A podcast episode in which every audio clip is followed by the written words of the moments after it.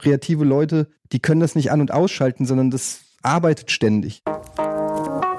Willkommen bei How to Hack, dem Podcast von Business Punk. Hier verraten euch erfolgreiche Gründerinnen und Gründer, Macherinnen und Macher und Kreative, was sie in ihrem Job anders machen. Unsere Gäste erklären euch ihre persönlichen Tipps und Hacks fürs Arbeitsleben. Und das Beste daran ist, dass es nicht nur einfaches Blabla gibt, sondern handfeste Learnings. Ich bin Tijen, Gründerin und Moderatorin und freue mich sehr, Host dieses Podcasts zu sein. Hallo und herzlich willkommen zu einer neuen Folge von How to Hack, dem Podcast von Business Punk. Ich bin im schönen Hamburg heute gelandet und äh, sitze hier gegenüber von Etienne Gardet. Er ist äh, Co-Gründer von Rocket Beans, einer Medienproduktionsfirma. Ich glaube, ganz viele Menschen da draußen kennen euch schon. Ihr macht ja ziemlich coole und kreative Sachen und darum geht's auch heute. Also unser Thema ist das Thema Kreativität.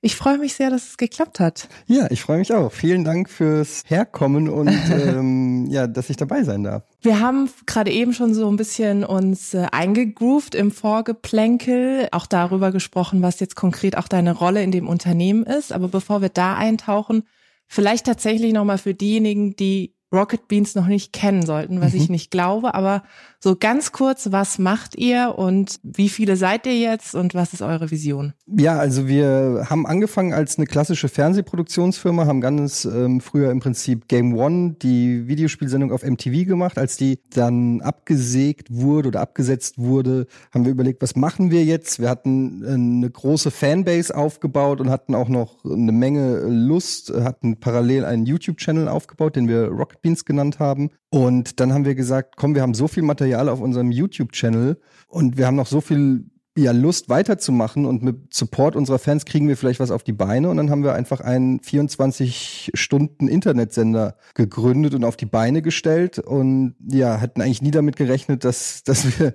fünf Jahre oder vier Jahre später immer noch darüber reden, aber es ist ganz gut gelaufen, es hat funktioniert, die Leute haben es angenommen und uns supportet, wir konnten weiter wachsen und sind jetzt auf fast 100 Leute angewachsen und machen nebenbei, also was heißt nebenbei, wir machen diesen Fernsehsender ist immer so ein bisschen so unser unser Hauptding, äh, aber wir sind im Prinzip immer noch klassische Produktionsfirma, das heißt, wir produzieren ähm, Sendungen, Werbespots, alles Mögliche. Und ich glaube, was uns so ein bisschen auszeichnet, ist, dass wir halt wirklich komplett unabhängig sind. Also wir haben keinen Geldgeber drinne oder so. Ähm, klar, wir haben Sponsoren und Werbung und so, aber wir haben jetzt keinen Venture Capitalist, wie das so schön heißt oder so. Und wir machen halt wirklich alles also wirklich komplett selbst. Also jede Kulisse, die gebaut ist, jede Grafik, selbst die Soundeffekte und Musiken sind größtenteils alle von uns oder von Leuten von uns komponiert und gemacht. Und das ergibt dann eben so einen ganz eigenen Rocket Beans Flair, sag ich mal. Der ist vielleicht manchmal dann nicht so Hochglanz, äh, Super TV mäßig, aber hat immer so seine seinen ganz eigenen Charme und ich glaube, dafür sind wir auch so ein bisschen bekannt, dass das halt irgendwie, dass wir auch so mit Stolz sagen, das ist so unser, ist so der Rocket Beans Style. War das denn schon immer so, dass du, ich sag mal, besonders kreativ warst? Wenn wir jetzt mal in die Schulzeit zurückgehen, wie war das bei dir? Ja, also meine Lehrer würden das jetzt vielleicht anders sehen. Ich glaube, also damals hat sich so die Kreativität bei mir eher gezeigt, dass ich schon immer irgendwie ein Quatschmacher war. Also die beste Freundin von meiner Mutter, die hatten auch zwei Söhne, die waren ein bisschen jünger als ich. Und wenn wir die besucht haben, dann haben die sich aufs Bett gesetzt und immer gesagt, Eddie Clown, Eddie Clown. Also ich sollte Clown machen und mhm. habe dann für die irgendwie Sketche aufgeführt und so. Also und in der Schule war ich natürlich auch der Klassenclown und der Sprücheklopfer und habe auch immer versucht, sage ich mal, so eine Ebene mit den Lehrern zu finden. Das hat bei manchen besser geklappt als bei anderen. Also das war so meine Kreativität. Ich war jetzt im Kunstunterricht nicht der, der die bombastischsten Sachen gebastelt hat, weil ich auch generell immer so ein bisschen Probleme hatte, mich an Vorgaben zu halten. Aber es war schon immer so, dass ich das Gefühl hatte, ich muss mich irgendwie ja in einer gewissen Weise ausleben und auch einfach so, so, so, so ein Entertainer irgendwie zu sein. Ich weiß nicht, ob das auch so unter klassischer Kreativität gibt, aber es war schon immer so, dass ich das Gefühl hatte, äh, mein Gehirn fängt an zu arbeiten. Wenn irgendeine Aufgabe gestellt wurde, so, dann habe ich immer an andere Sachen gedacht oder andere Lösungswege. Es war immer so ein bisschen out of the box. Das kam aber auch nicht immer gut an und es hat mir auch nicht immer alles leicht gemacht, aber es war irgendwie schon immer klar, dass ich nicht wahrscheinlich so einen klassischen 9-to-5-Job machen werde, weil ich da wahrscheinlich einfach dann auch unglücklich geworden wäre. Aber Ich weiß nicht, gilt das als, als Kreativität? Vielleicht so ein bisschen. Auf jeden Fall. Und vor allem, du hast gerade gesagt, out of the box. Und ich musste so schmunzeln, weil ganz viele Unternehmen sich jetzt damit beschäftigen, wie sie denn out of the box sein können. Mhm. Und ich manchmal so denke, wenn ich dann auf Konferenzen bin und auf einmal am Start sich irgendwie jeder umarmt oder jetzt machen wir alle Yoga und das gilt dann schon als kreativ. Mhm ich glaube, das sind so Dinge, die vielen tatsächlich abgehen. Also viele haben wahnsinnig Schwierigkeiten damit, mal etwas anders zu machen. Woran glaubst du, liegt es? Ist es so, dass die Berufswelt irgendwie fast schon darauf getrimmt ist, dass alle gleich sind? Ja, ich glaube, kreativ sein ist auch immer ein Stück weit eine Form von mutig sein. Also in meiner Zeit bei Giga, als wir dort eine, als ich mit Kollege Nils eine Late-Night-Show hatte, hatten wir einen, einen Redaktionsleiter, der dann gesagt hat, der kam von RTL und der hat dann gesagt, ja, also eine Matz darf maximal drei bis vier Minuten sein. Dann haben 99 Prozent der Leute haben gesagt, ja, okay, der, das kommt mhm. von RTL, das mhm. wird so gemacht. Und wir haben gesagt, warum? Wo steht das? Im Handbuch für wie eine Matz ist? Oder das hat ja sich auch nur irgendjemand mal ausgedacht. Mhm. Was sind das für Regeln? Und das meine ich eben mit diesen, diesen Regeln. Ich glaube, Kreativität ist, dass man auch hinterfragt, warum ist etwas so. Das heißt nicht, dass man generell auf alles scheißt, aber die Sinnhaftigkeit einfach manchmal hinterfragt. Und äh, wir haben damals gesagt, naja, letztendlich, wenn es zehn Minuten ist und zehn Minuten unterhaltsam ist, dann ist es doch egal, weil der Zuschauer will ja unterhalten werden. Das ist ja das, die oberste Maxime, warum jemand einschaltet, ist, er will eben unterhalten werden. Dem Zuschauer ist egal, ob das im Studio passiert oder in der Matz. Wenn es zehn Minuten gute Unterhaltung ist, sind es zehn Minuten gute An Unterhaltung. Also warum diese Regel? Ich glaube, das ist so ein ganz gutes Beispiel, dass man eben auch gerade ähm, ja, ich weiß es nicht, es sagt sich immer so leicht, gerade in Deutschland. Ich weiß nicht, weil ich habe auch gar nicht so viel Plan, wie es in anderen Ländern ist, aber ich habe manchmal so das Gefühl, dass, dass wir Deutschen halt schon sehr drastisch immer an, an Regeln halten, sehr obrigkeitshörig sind und sehr beeindruckt sind, wenn jemand vorgibt zu wissen, wie es mhm, läuft. Dann mhm. sind ganz schnell viele Leute, die sagen, ja, also so, so muss es so, sein. So muss es halt ja. sein. Und ich glaube, man muss nicht alles hinterfragen und man, es gibt auch Regeln, die einfach sinnvoll sind und die sich auch erwiesen haben als, also den Test der Zeit sozusagen bestanden haben. Aber ich glaube, als Kreativer muss man einfach immer, das ist halt dieses Out of the Box, also muss man einfach denken, ja, aber was passiert denn, wenn ich hier es anders mache oder da anders oder anders herangehe? Und manchmal wird es vielleicht auch totaler Schrott und man sagt, ja, stimmt, hast recht gehabt, hätte ich mal die Mats drei Minuten gemacht. aber manchmal findet man eben dann auch neue Wege, die funktionieren. Und ich glaube, das ist ganz wichtig, dass man so ein bisschen sich traut, Dinge zu hinterfragen.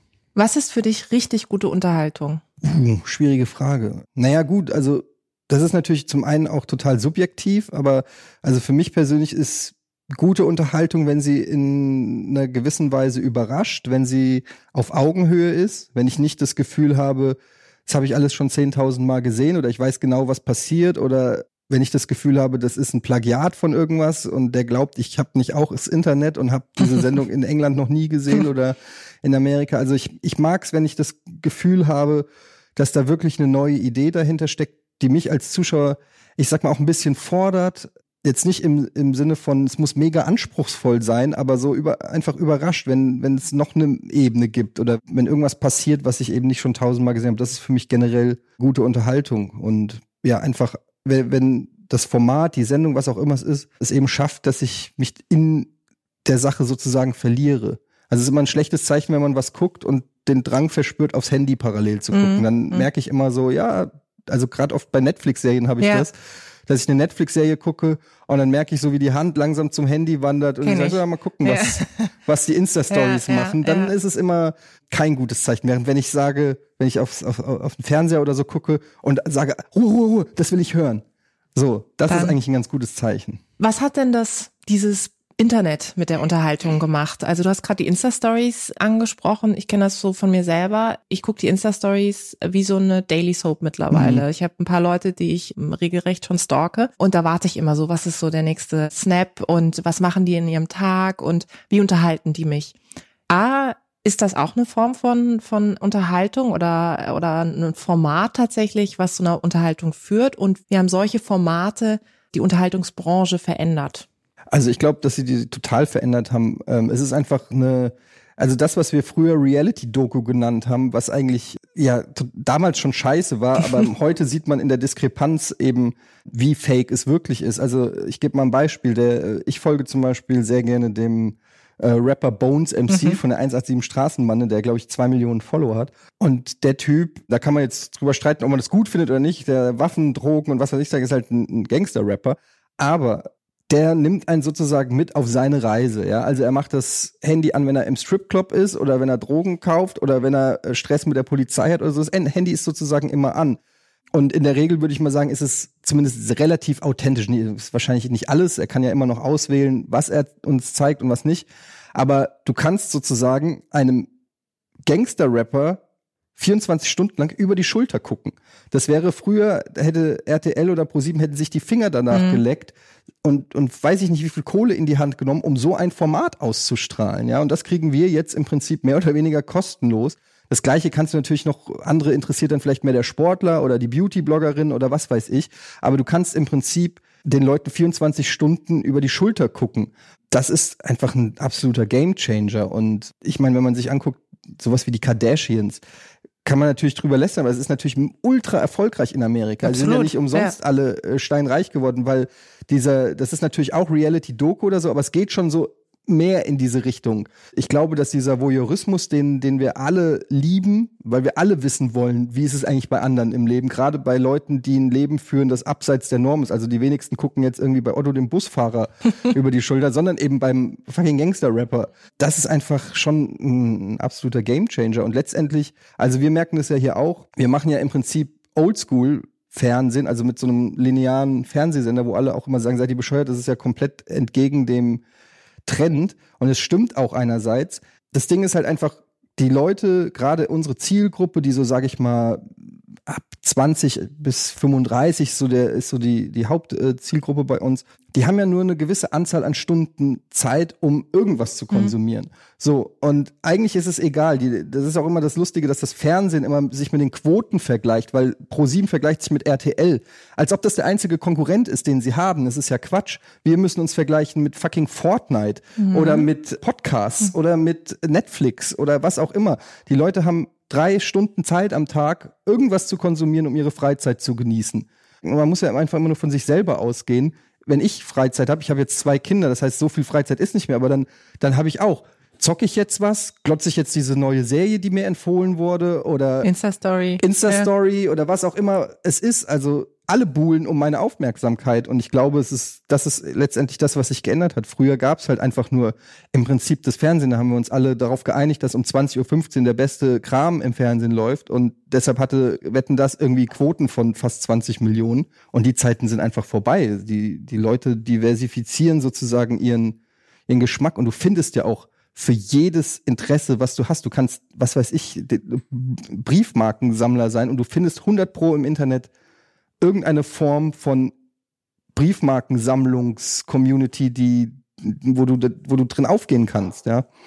Also das hat sich komplett verändert. Einfach das Angebot ist unfassbar. Wo holst du dir denn deine Ideen? Du hast gerade gesagt, dass du ja auch Leuten folgst und auch mal reinsneakst in ihr Leben. Mhm.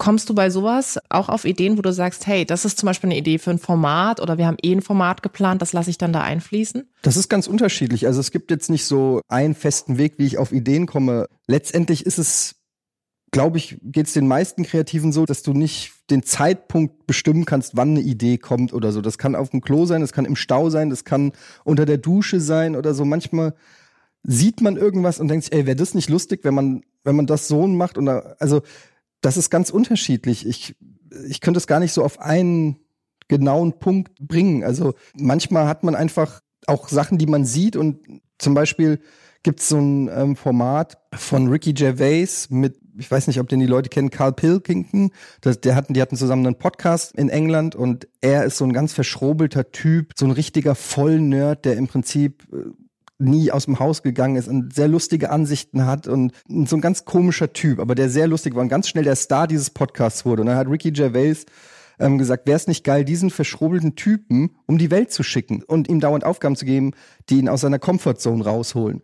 Und äh, daraus haben die ein Format gemacht, was mega erfolgreich wurde. Das sind dann natürlich so Sachen, wo ich sage, okay, das ist genial. Und da kann ich dann Inspiration rausziehen, indem ich denke, okay, jemanden aus der Comfortzone ziehen. Wen könnte man mal woanders reinstecken und so und so kann dann ein Format zum Beispiel entstehen. Ähm, das ist dann natürlich auch wieder so ein bisschen geklaut, was so ein bisschen dem auch widerspricht, was ich vorhin gesagt habe. Aber vielleicht findet man ja noch mal so einen eigenen Twist oder so eine eigene Herangehensweise. Ich höre sehr viele Podcasts, muss ich sagen, hauptsächlich allerdings äh, auch amerikanische Podcasts. Was ich da zum Beispiel sehr mag, ist der Joe Rogan Podcast. Das ist ein Stand-up-Comedian und MMA-Fighter oder Ex-Fighter, was schon eine saulustige Mischung ist. der so ein bisschen so wie Howard Stern dauernd Gäste begrüßt in seinem Podcast, mit denen er teilweise zwei, drei, vier Stunden lang diskutiert. was ich daran halt super finde, ist, dass er nicht nur Promis einlädt, die man schon tausendmal gehört hat oder so, sondern der lädt einfach interessante Persönlichkeiten ein. Manchmal ist da ein Philosoph dabei oder ein Professor an der Uni zum Thema, weiß ich nicht, Astrologie. Manchmal ist ein äh, Ex-GI oder alles Mögliche, alle möglichen Berufsgruppen. Und er redet mit denen drei, vier Stunden lang, ist ein extrem guter Zuhörer, auch ein smarter Typ, der interessante Fragen stellt. Und das finde ich zum Beispiel ähm, hochinteressant und auch sehr inspirierend, weil du kriegst einfach einen Einblick in, in Welten auf eine intensive Art, nicht nur wie bei einer Late-Night-Talkshow, wo einer kommt, fünf Minuten, ey, was hast du dabei, dein neues Buch, cool, sollen wir ein Spiel spielen, tschüss. Ist zwar unterhaltsam, aber mhm. du lernst ja nicht wirklich was über die Person. Und ähm, deshalb bin ich ein großer Fan zum Beispiel auch von Podcasts, weil man da einfach die Zeit hat, über Dinge zu reden und dann nimmt man auch viel mit. So Sachen inspirieren mich. Also einfach Menschen, Persönlichkeiten, Geschichten. Und das gepaart dann eben mit, wie man halt ist. Also das ist halt, glaube ich, auch kreative Leute, die können das nicht an- und ausschalten, sondern das arbeitet ständig. Also ich gehe auch nicht um 18 Uhr nach Hause und sage so, das war's, sondern wenn mir eine gute Idee einfällt oder so, dann kann es auch sein, dass ich abends im Bett sitze und das noch aufschreibe oder das irgendjemandem sage oder keine Ahnung. Also das arbeitet halt ständig. Jetzt bist du ja an einem Punkt, wo du ein Unternehmen führst, was einige Leute beschäftigt. 100 hast du gesagt. Und du hast zu Beginn gesagt, naja, du warst ja immer so ein, so ein Quatschmacher, mhm. ja. Ähm, jetzt kann ich mir aber vorstellen, ich kenne das selber auch, in dem Moment, wo du ein Unternehmen führst, gerade wenn du dann auch ähm, vorher nicht so viel, ich sag mal, Management-Erfahrung hattest oder vielleicht auch nicht so der geborene Manager bist, wie auch immer, stellt es einen doch vor die ein oder andere Herausforderung. Ne? Also du hast ja jetzt hier mit Sachen zu tun wie, keine Ahnung, Prozesse oder irgendwie Menschen, die irgendwelche Bedürfnisse haben. Steht das eigentlich deinem kreativen Prozess jetzt entgegen, dass du so eine Managementposition im Grunde hast? Teilweise schon, ja. Also ähm, natürlich sind wir mittlerweile auch auf ein Maß angewachsen, wo man auch gewisse Sachen outsourcen kann. Aber gerade am Anfang, als wir hier losgelegt haben, da habe ich teilweise dann Vorstellungsgespräche geführt, Gehaltsverhandlungen gemacht, Castings durchgeführt, alle möglichen Geschichten. Das ist dann natürlich einfach auch enorm zeitfressend. Es, es laugt einen auch so ein bisschen aus. Also so, ähm, ich sag mal so, wir, wir haben, das ist ja alles bei uns so ein bisschen anders, aber ich, ich moderiere ja drei, vier Sendungen, bin also auch extrem viel on air. Das ist für einen Moderator schon auch ein ordentliches Pensum. Also Leute, die auch moderieren, die wissen, dass eine Stunde pro Woche ist schon viel, sag ich mal. Und das ist dann insgesamt ist das dann einfach schon ein enormes Pensum und man merkt dann auch schon so eine, ja, ich will es nicht ausgebrannt, ist vielleicht schon ein bisschen zu viel, aber du merkst irgendwann schon auch so eine Müdigkeit. Und ich glaube, gerade um auch kreativ zu sein und auch ein guter Entertainer zu sein, musst du auch so ein bisschen eine gewisse Spritzigkeit haben, auch so ein bisschen auf Zack sein und so ein gewisses Feuer auch haben. Und ich glaube, wenn du zu sehr vollgeballert bist mit anderen Sachen, dann kann da schon auch was auf, auf der Strecke bleiben.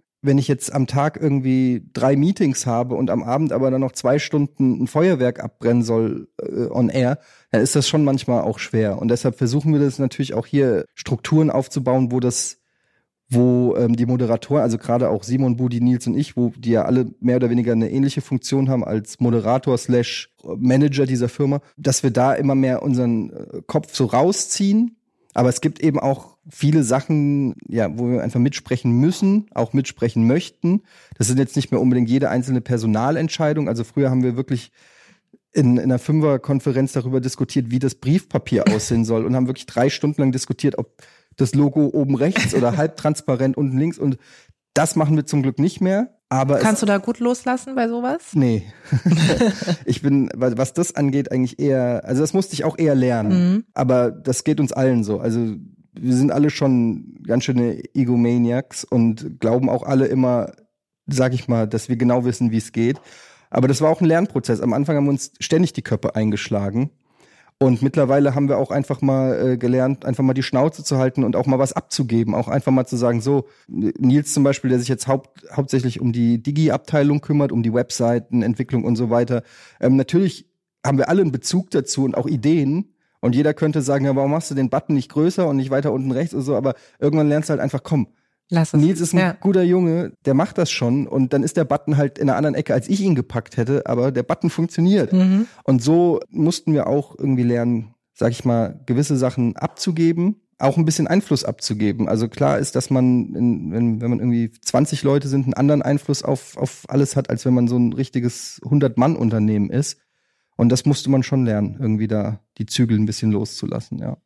Was treibt dich denn an? Klar, Kreativität ist ja was, was einen, glaube ich, auch ziemlich pusht, wie du es auch Mhm. vorhin beschrieben hast. Aber natürlich ist es auch einfach, hast du auch gesagt, harte Arbeit, klar. Und hast du eine Vision, hast du irgendwie so einen Traum, hast du irgendein Ziel, willst du was hinterlassen, willst du was gestalten? Also was ist so deine Passion, deine Leidenschaft? Mein, mein Wunsch ist es einfach, dass wir immer wieder, sag ich mal, also dass, dass Rocket Beans irgendwie für, für was steht. Also dass, dass man sagen kann, okay, das ist, das, wie ich es auch vorhin gesagt habe, das ist der Rocket Beans Style. Also, dass die Leute sagen, okay, wenn ich die Hochglanzbühne will, gehe ich zu denen. Wenn ich das will, gehe ich zu denen. Aber zum Beispiel jetzt hatten wir gerade die Flummi Open gemacht, zusammen mit äh, unserem Freund des Hauses, Jan Köppen. Das sind so Sachen, wo ich sage, okay, das macht sonst keiner. Das sind einfach so Sachen, und auch nicht in der Art und Weise, wie wir es machen. Also klar, sowas ähnliches äh, oder in der Form gab es auch früher schon bei Stefan Raab diese Events und so. Und das fand ich auch immer cool. Ja, das waren eben so Sachen, wo einer sagt, okay, pass auf, wir setzen uns auf den Wok und wir fahren da diesen diesen die- diesen Tunnel darunter oder so, ja. Das ist eben genau der Kram, wo ich sage, da da würde ich uns gerne mehr sehen, dass wir irgendwie sagen, wir machen Sachen, die es eben sonst so nur bei uns gibt und die machen wir aber auch richtig gut. Das heißt nicht, dass alles perfekt ausgeleuchtet sein muss oder so, aber dass es einfach, dass es einfach gut ist. Und da ist auf jeden Fall auch noch, also die Schublade mit Ideen ist voll, nur das Ganze auch dann eben gegen zu finanzieren und, und so, das ist eben die große Herausforderung. Also solche Sachen. Also mein Traum ist es wirklich weiterhin kreativ arbeiten zu können und ähm, immer wieder neue Sachen zu erfinden und machen zu können, die die Leute da draußen begeistert und die Spaß machen. Jetzt gibt's ja vielleicht Leute, die da draußen zuhören und sagen, okay, ich bin angestellt, ich habe Mhm. eigentlich einen sehr äh, schnöden, öden 9-to-5-Job, aber merke trotzdem irgendwie, dass ich es mag, kreativ zu arbeiten. Was wäre denn so der erste Step äh, oder dein Rat? Wie kann man denn Kreativität in seinen Job vielleicht ein Stück weit integrieren, ohne dass man gleich den Job kündigt? Also ich lehne mich jetzt mal weit aus dem Fenster und behaupte einfach mal, dass Leute, die wirklich kreativ sind, also das ist meine Annahme, dass die schon in irgendeiner Form was machen. Sei das nur ähm, privat auf dem Papier was zeichnen, während sie irgendwas machen, während sie, weiß ich nicht, Telefonmarketing machen oder so. Ich glaube nicht, dass jemand, der wirklich kreativ ist, dass der einfach stumpf da sitzt und diese Kreativität nicht aus ihm irgendwie raussprudelt.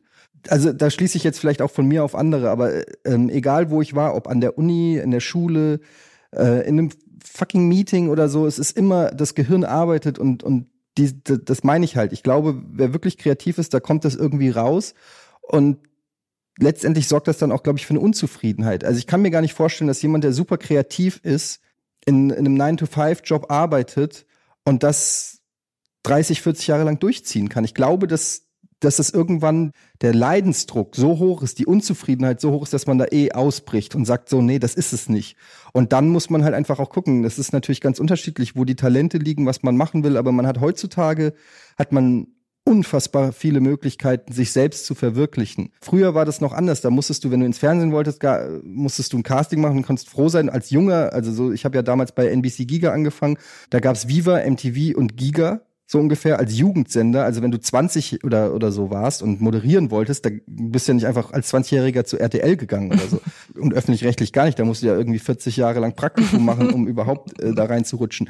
Also insofern gab es da nur ganz limitierte Wege, um überhaupt in die Öffentlichkeit zu kommen. Heutzutage, du kannst streamen, du kannst über YouTube Sachen machen, du kannst einen eigenen Podcast Blog. machen, einen Blog Ja. machen, du kannst in irgendeiner Form, kannst du etwas kreieren. Und das ist ja letztendlich Kreativität. Das heißt ja nicht jedes Mal, dass du irgendwie ähm, die total crazy, bunten Sachen erfinden musst. Also es kann ja einfach irgendwas sein. Also zum Beispiel eine bekannte Freundin von uns und meine Frau zusammen haben jetzt zum, Beispiel einen, Blog gemacht, das heißt enkelkind.de und das ist für Omas ein Blog. Am Anfang habe ich gedacht, na, das ist ein bisschen so ein bisschen spießig und so. Und dann habe ich mir das angeguckt und hab gesagt, das ist, die, die Idee ist fucking genial, Mhm. weil wir denken immer an Omas, denken wir immer an alte, gebrechliche Frauen mit hässlichen Schuhen oder so. Aber also ich habe jetzt selber Kinder und meine Mutter ist eine Generation, die ja. Oma ist, die sich im Internet mhm. auskennt, mhm. die auf Facebook ist, mhm. die mit ihren Freundinnen schreibt und so weiter, auch über WhatsApp Nachrichten. Ja. Das sind die Omas mhm. heutzutage. Und das ist eine riesengroße Zielgruppe, die man anspricht mit so einem Blog, wo man Tipps gibt, wie regelt, wie kann man einen Urlaub mit den Enkelkindern planen und was interessiert die Enkelkinder. Großartig. Das ist eine mhm. super gute Idee, eine super Zielgruppe, die nicht abgedeckt wird im Prinzip, ja. Und gleichzeitig noch eine Zielgruppe, die gerne spendabel ist. Ja, ja. ja? Also mhm. Omas haben das Geld locker. Also eine mega gute Zielgruppe, mega genial. Damit will ich nur sagen, dass und das ist, das, das, das ist jetzt so eine Idee, die ist jetzt, wo man auf den ersten Blick sagen würde, wow, wie kreativ, ja. Aber das ist kreativ. Es ist eine gute Idee. Es ist etwas, wo man, wo man ein Feld vielleicht bedient, was vorher noch keiner so in der Art bedient hat. Und ich glaube, ja, so muss man halt denken, dass man irgendwie eine Nische findet und sagt, okay, ich habe was, was ich den Leuten bieten kann, was die so vielleicht noch nicht kriegen, was ich denen gut bieten kann. Und dann ist der, ist mein Tipp einfach go for it. Aber denk halt auch dran, die Konkurrenz ist groß. Also ich kenne auch viele Leute, die dann irgendwie, ja, machen dann drei Monate einen Podcast und sagen, ach ja, es hört ja keiner und dann wieder aufgeben oder so. Also das ähm, dauert. Man darf halt auch nicht aufgeben. Man braucht schon auch Durchhaltevermögen. Apropos Durchhaltevermögen, jetzt kenne ich das auch von mir selber. Jetzt hast du irgendwie manchmal so Phasen, du hast es vorhin auch angesprochen, wo du vielleicht ausgelaugt bist, ne, wo du so merkst, boah, es geht gerade einfach gar nichts. Mhm. Was hilft dir, aus so einer Phase wieder rauszukommen und was kannst du vielleicht auch anderen an Tipps mitgeben? Also was, was unheimlich wichtig ist, ist, glaube ich, dass man generell einen Ausgleich hat. Ähm, wie ich es auch schon gesagt habe, ist, dass mein Kopf, also das ist so Fluch und Segen von kreativer Arbeit oder von Leuten, die vielleicht auch als selbstständig oder freie arbeiten, Autoren oder so, dass es, dass man immer arbeitet im Prinzip, weil also jetzt als Gag-Autor, wenn du als Gag-Autor unterwegs bist, dann bist du immer auf der Suche, ob du nicht irgendwo einen Gag findest, ob du nicht was Lustiges findest, was du benutzen kannst. Und dadurch schaltet man aber auch nie so hundertprozentig ab. Und ich glaube, das ist halt einfach wichtig, dass man einen Ausgleich findet. Was mir zum Beispiel gerade auch am Anfang geholfen hat, ist, dass ich hier in Hamburg wieder in Basketballverein gegangen bin, was ich als Jugendlicher gemacht habe und eine Zeit lang dann nicht konnte, wegen den Arbeitszeiten, die ich hatte. Und dann war ich plötzlich wieder im Vereinssport drinne. Erstens mal waren da Leute, die sich 0,0 dafür mhm. interessiert haben, was ich beruflich mache, was total angenehm ja. ist, weil ich habe einen Beruf, einerseits stehe ich in der Öffentlichkeit, andererseits ist es auch immer irgendwie so ein bisschen was Besonderes. Das heißt, egal wen man trifft, die Leute sprechen einen immer ja. auf den Beruf an, was zwar einerseits schmeichelhaft ist, aber du bist immer so in diesem in, in dieser Selbstreflexion ja. und immer in dieser Beschäftigung. Beim Basketball in der Kabine hat es kein Schwein interessiert. Die haben sich darüber interessiert, ob sie sich ein neues Auto kaufen sollen und wo und was weiß ich, wer den Kasten Bier heute bezahlt. Also so eine komplett andere Welt, die es null interessiert hat, wo du auch keine Vorschusslorbeeren hast, weil du irgendwie bekannter bist oder irgendwas, sondern die sagen einfach, ja, spiel den Ball rüber, du Arschloch, so auf, auf gut Deutsch, spiel Defense oder lass dich auswechseln. Das waren die Themen. Das hat mir geholfen, auch so ein bisschen einerseits so eine gewisse Bodenhaftung, andererseits aber auch den Kopf frei zu kriegen, komplett von der Arbeit. Also Sport ist auf jeden Fall eine Sache. Dann, gut, bei mir ist es halt natürlich auch meine Kinder, die mich enorm fordern und auch aber auch ablenken und mir das auch enorm viel Spaß macht, die Zeit mit ihnen äh, zu verbringen und dann auch ich werde jetzt nicht sagen, ja, wenn du kreativ bist, mach dir schnell ein paar Kinder. Aber generell ist das schon etwas, wo man auch dann nochmal so einen neuen Blick auf die Sachen kriegt, weil du halt nochmal mit ganz anderen Themen und, und Fragestellungen konfrontiert bist. Bei vielen Leuten ist es auch sowas wie Reisen, neue, neue Kulturen, neue Eindrücke, so einfach generell, glaube ich, Sachen, die einen aus der Comfortzone holen und aus dem, aus dem Trott rausholen. Ich glaube, dass das enorm wichtig ist. Was das dann für jeden Einzelnen ist, manche, für manche ist es ein Buch, für andere ein Spaziergang. Das kann ich natürlich so allgemein nicht sagen. Für mich ist es auf jeden Fall äh, Sport, auch gucken, Sport gucken, einfach versuchen, den Kopf aus den Arbeitssachen rauszukriegen, mal wirklich abzuschalten um dann eben nochmal einen neuen Blickwinkel auf die Sachen zu kriegen. Ich glaube, gerade in kreativen Berufen ist das enorm wichtig, weil wie gesagt, sonst arbeitet der Motor die ganze Zeit und ab und zu muss man einfach auch mal das Kabel man, ja. ja. Was hat die Öffentlichkeit mit dir als Person gemacht? Bist du irgendwann abgehoben oder nicht? Und was hilft dir auch ein Stück weit, die Bodenhaftung nicht zu verlieren? Also mein sehr geringes Gehalt hilft mir auf jeden Fall, ähm, die Bodenhaftung nicht zu verlieren. Ich sage immer so, wir haben hier so Worst of both worlds immer. Ähm, es gibt die meisten sehr berühmten oder berühmten Leute, die haben meistens auch sehr viel Geld und leben dann eben in ihrer eigenen Bubble, fliegen Business Class, sind in gated Communities unterwegs und so weiter. Bei uns ist es so, dass wir einen relativ hohen Bekanntheitsgrad haben und einen relativ schmalen Geldbeutel so dass man eben äh, dann trotz des hohen Bekanntheitsgrad eben einfach äh, ganz ein ganz normales Leben führt und das erdet einen glaube ich schon mal generell, dass man irgendwie zwar einen Bekanntheitsgrad hat, aber ähm, nicht wirklich ein Celebrity Life führt oder sowas. Ähm, ich würde mich auch selber nicht als Celebrity oder irgendwie Berühmtheit ansehen. Ich weiß, dass natürlich ich eine Person der Öffentlichkeit bin und mich Leute erkennen und auch mal ein Foto machen wollen oder so, aber ich kann immer noch ganz normal mein Leben leben. Und da bin ich auch sehr froh drüber. Ich kann zum Bäcker gehen, ich gehe ins Kino, ich gehe ins Zoo und so weiter. Ich muss mich nicht irgendwie abschotten. Ich habe nicht irgendwelche Paparazzis, die auf mich, äh, die, die, die lauern oder irgendwelche Fangruppen, die ähm, Trauben sich bilden, sobald ich irgendwie auf die Straße gehe oder so. Das Gute ist, dass unsere Zielgruppe auch aus dem, sag ich mal, aus diesem Boygroup-Alter raus ist, so wie es bei irgendwelchen YouTube-Kiddies ist oder, oder so, oder Bibis Beauty Blog oder so, wo, wo dann irgendwie 10.000 Kiddies irgendwie dahinter herrennen und so, das, so, so ist es Gott sei Dank ja bei uns nicht oder so. Wenn mal irgendwo ein Fan ist oder so, dann ist, ist das mehr, meistens dann auch eine sehr höfliche mhm. Angelegenheit, die dann auch klar sagen, oh, ich will nicht stören, du bist gerade mit deiner Familie unterwegs. Also so, und das ist dann auch vollkommen okay.